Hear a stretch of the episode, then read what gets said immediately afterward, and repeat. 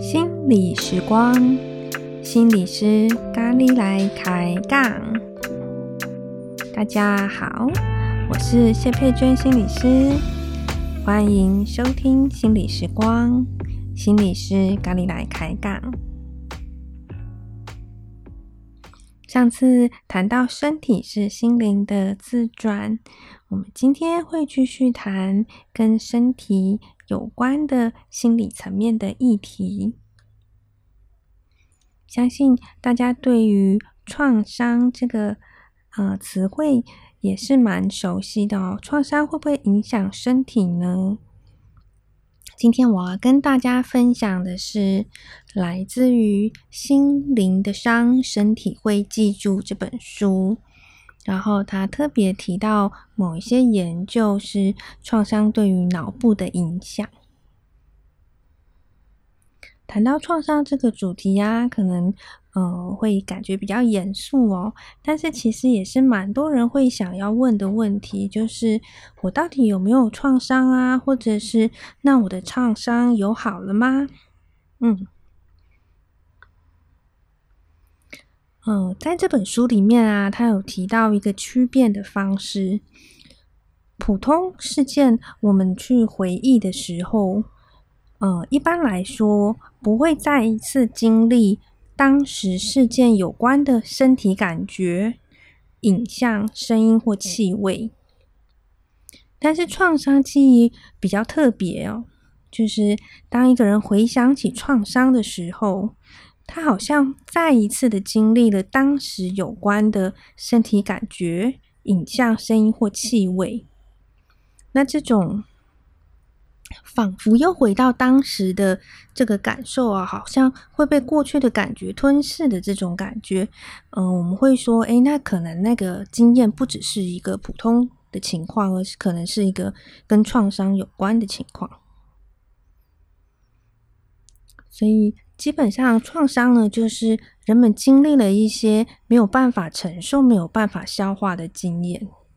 而且这组经验呢、其实是会在身体上留下一些影响的。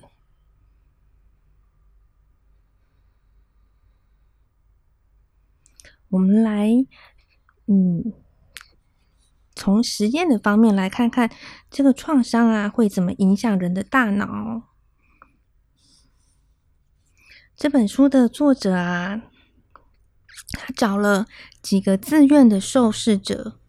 那他是怎么去测试的呢？就是他先让这一些自愿的受试者去说一个安全的脚本，就是对对他而言，呃，一个安全的故事是什么？然后可能就是，诶，像平常日常生活一样啊，早上起来啊，自己准备了一个好吃的早餐，吃了什么东西这样子，好，这就是完全日常的，呃，安全的一个脚本。然后呢，他再准备一份是跟这个人的创伤经验有关的脚本，就是请他诉说一下对他而言一直很很难过去的一个创伤的经验。然后呢，他让呃这个人躺在那个扫描的仪器当中，然后去。说他的创伤脚本，同时去扫描。诶，当他听到这个创伤脚本的时候，他的脑部会发生什么事情？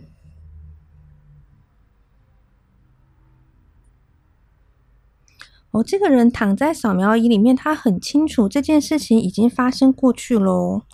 哦，他是躺在扫描仪里面，有些事情甚至已经发生过去十三年了。嗯，但是。我们从这个扫描的呃仪器里面发现啊，脑部开始有一些很明显的不同，有些地方被活化了，有些地方的呃活动力显著的下降。那我们先来看看什么被活化了呢？在这个头脑里面呢、杏仁核被活化了。杏仁核呢会呃。有点像是我们头脑里面的那个，呃，我们的警钟，就是如果有危险的话，他会特别的注意，然后会释放出压力荷尔蒙，啊，这时候呢，血压就会上升。嗯，呃，还有一个地方被活化是这个脑部的视觉皮质区。嗯，这个视觉皮质区呢，它是一个呃储存接收外界的影像的地方，就是会看到什么东西会进来到这个区域哦，所以。当这个区域被活化的时候，好像这个人听到这个创伤的脚本的时候，他自动就会浮现跟这个创伤有关的那些影像跟画面，好像他就正在经验这个呃发生的这个事情的那个画面这样子。那在大脑里面呢，也有一些其他的地方哦，被发现诶，活动力下降。活动量显著的下降的区域呢，呃，第一个被注意到的是在左额叶的布洛卡区。这个区域是主管什么呢？这个区域啊，其实是跟语言有关哦。就是一个人呢、啊，他经验到一件事情，他要能够把这件事情描述出来，其实是需要诉诸于语言文字的。那这个区域的活动量显著下降呢，其实就表示着这个人在这个状态的时候，他没有办法，没有办法去描述他发生了什么事情，他没有办法把经验变成一个文字。这个其实蛮能够了解啊。有些时候我们也会看到一个人，其实在吓呆的状况的时候是没有办法说话的，没有办法回答问题的。嗯。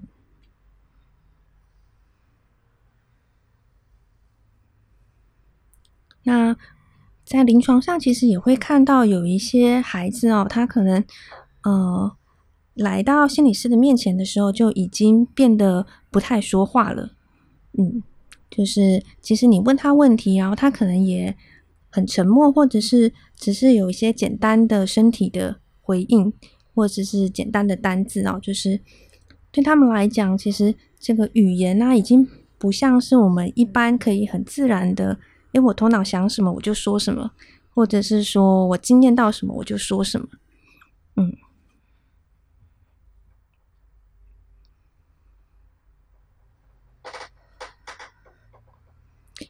那还有什么区域会被影响呢？哦，有一个区域啊，是跟我们感觉到时间有关，在我们的呃头脑中啊，有一个部分。当这个部分不活化的时候，人会失去时间感，就感觉不到这种线性的时间。我们一般而言呢，会感觉到有过去、现在跟未来。嘿，但是当头脑的这个部分不活化的时候啊，这会有一种好像会永远持续下去，好像这个时间就是停在这里的这种感觉。嗯，然后这个也是呃。他们发现，当一个人进听到创伤脚本的时候，会发生的一个状态。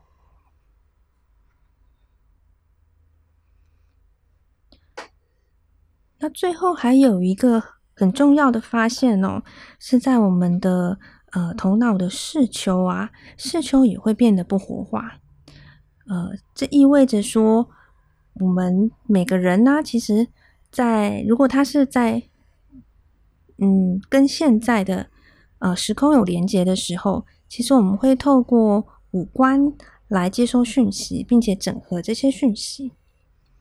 我会透过我的眼睛去看我现在看到了什么，透过我的耳朵去听现在的声音，啊，透过我的皮肤去感觉现在这个空气带给我的感受。我会去在我的内在整合这些经验。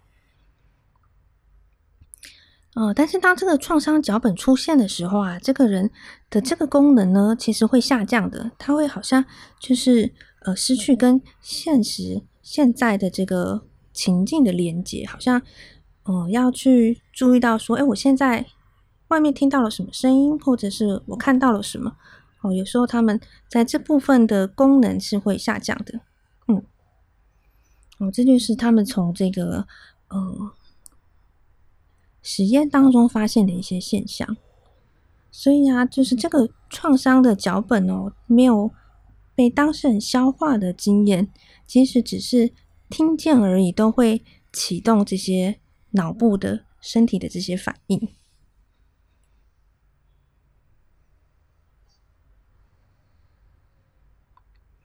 所以有人就说啊，诶，为什么这个事情过了这么久，你还放不下啊？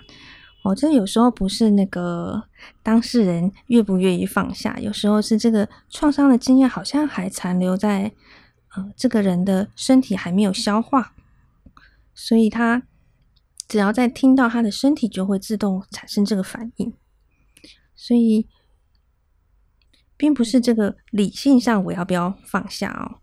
而是这个创伤的经验有没有被有机会被我重新加以的呃消化以后，重新的整合。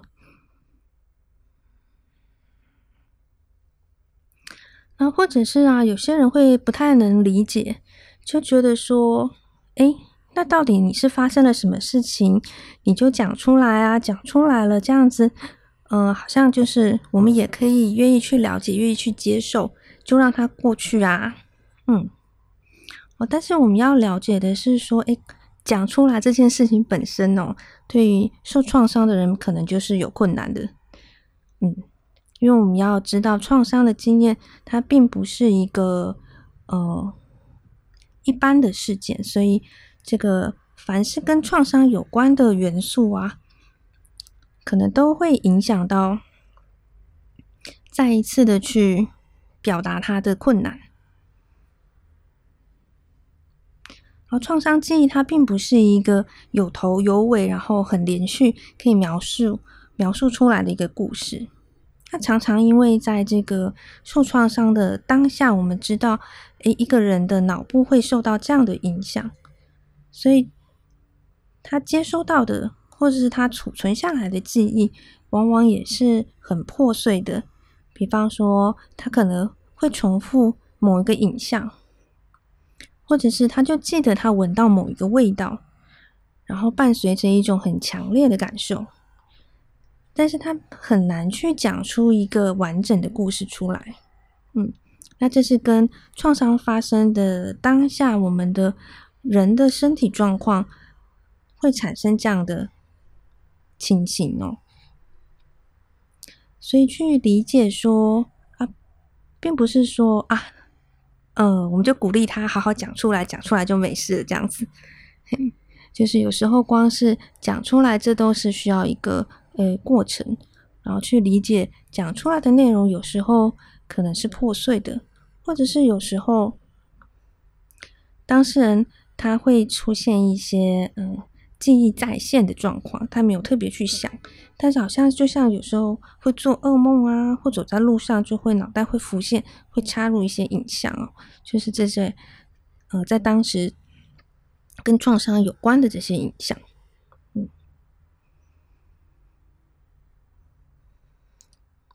所以去理解创伤对于人的身体啊、脑部会造成这些影响，也可以帮助我们去理解说，如果我自己或者是周围的人经历到创伤，可能会产生什么样的反应？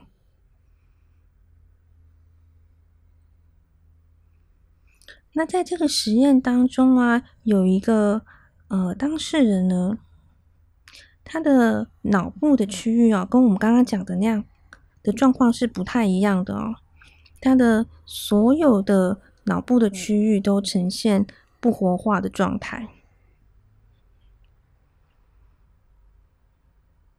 什么叫做所有脑部的区域都不活化呢？就是哦，这个人他其实是发生一个非常严重的车祸，然后在那个车祸的现场，这个连环车祸，他不只是自己困住了，然后也目睹了呃其他人被困住，然后发生了呃有人死亡的情况这样子。所以在这个当现场啊，这个当事人其实是困在那里，他是没有办法逃走的。然后，这种呃没有办法逃走的状况，它完全的僵住了。这个僵住就呈现在这个脑部完全的没有活化，就是脑部没有办法思考，然后也没有办法感受，然后也没有办法注意，也没有办法记忆。对，所以他其实是对于这个创伤的情况是毫无感受的，嗯，就是这个人已经失去了自己自我的感受，嗯嗯，这种让自己嗯、消失、失去自我感，嗯，也是一种生物本能的一个生存的模式哦。嗯，有时候我们都会谈到说，哎，好像观察到有一些受创伤的人会有解离的反应，就是其实是跟这种完全的僵呆住的反应是有关的。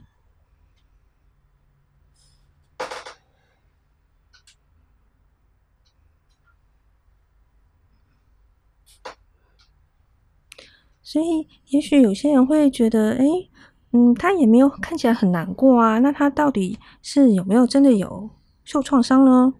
哦，那不一定。就是有时候受创伤的人，他可能是处在一种麻木的状态，就是我们说的这种没有感受，但是不表示他没有受伤。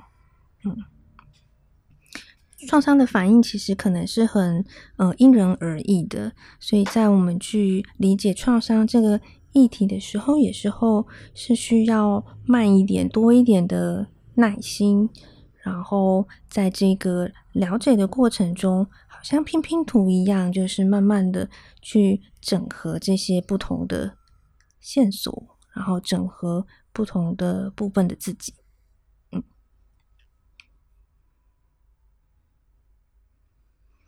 这本书啊。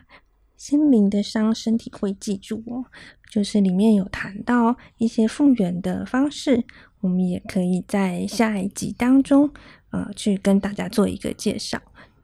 关于要朝向复原，从创伤走上复原，可能需要恢复哪一些的能力？嗯，可能有什么样的路径是有帮助的？欢迎大家，如果有兴趣的话，我们可以。来看看这本书，或者是下一次、下一集，我会跟大家做一个分享。那今天我就没有带冥想喽，吼。那关于创伤这个部分呢，嗯、呃，我们会特别的留意啊，不会在冥想当中去引发这个创伤的状况，所以也不太适合去用这种嗯、比较公开的方式去带这方面的冥想，这样子，嗯。今天就跟大家分享有跟创伤有关的知识，谢谢你们。那我们就今天就到这里，下一次也欢迎大家一起收听哦。嗯，拜拜。